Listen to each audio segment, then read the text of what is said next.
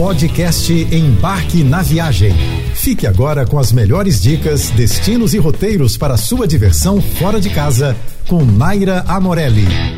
As férias escolares já começaram e essa é a hora de aproveitar os momentos de descanso com a família e com os amigos. Mas é bom destacar que para viajar com crianças é preciso se organizar para garantir boas experiências. Ao longo dessa semana, eu vou deixar aqui algumas dicas práticas para você ficar atento a alguns cuidados antes do embarque. A documentação é o item principal na hora do planejamento. Para destinos no exterior, é preciso se atentar ao passaporte, que deverá ter validade de no mínimo seis meses a contar do mês em que a viagem será feita. Se a viagem for para um país da América do Sul, aí é só apresentar o RG válido. Para viagens nacionais menores de 15 anos acompanhados dos pais ou responsáveis, devem apresentar a certidão de nascimento ou documento de identificação com foto e registro que comprove a filiação ou vínculo com o responsável. Além disso, em viagens nacionais e internacionais, Caso a criança ou jovem até 17 anos esteja viajando desacompanhada ou com apenas um dos responsáveis, é necessária uma autorização registrada em cartório. Sem esses comprovantes, as companhias aéreas e de ônibus não permitem o embarque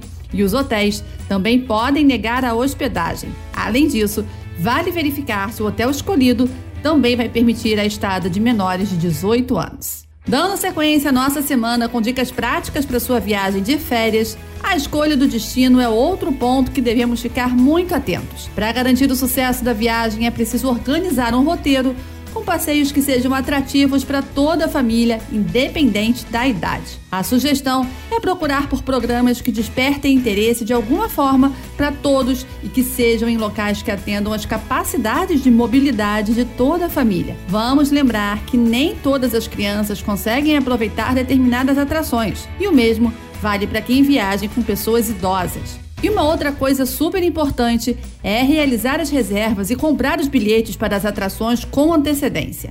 Além da possibilidade de algo dar errado ser bem menor, muitas vezes é possível encontrar bons descontos e até algumas gratuidades. Lembre também de conferir se o seu cartão de vacinas está em dia. E eu não estou falando apenas da vacinação contra a Covid, tá? Até porque isso é muito óbvio. Alguns destinos nacionais e internacionais exigem vacinas específicas que precisam ser tomadas com alguma antecedência.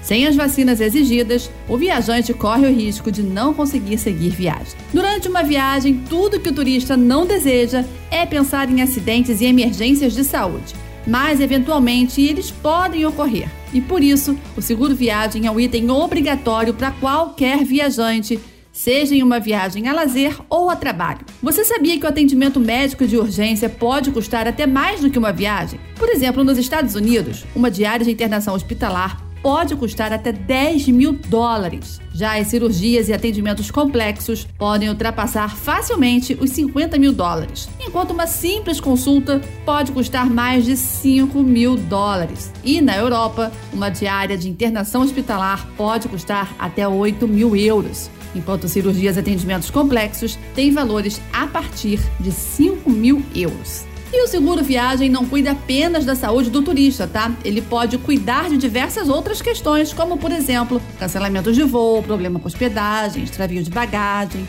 E apesar de os Estados Unidos não exigirem que o turista tenha contratado um seguro viagem para entrar em seu território, fique sabendo que esse é um risco muito grande caso precise utilizar o sistema privado de saúde. Já na Europa, mais de 30 países exigem a contratação de um seguro viagem com limite de cobertura a partir de 30 mil euros. Então nada de dar mole, né? Vamos aproveitar a viagem.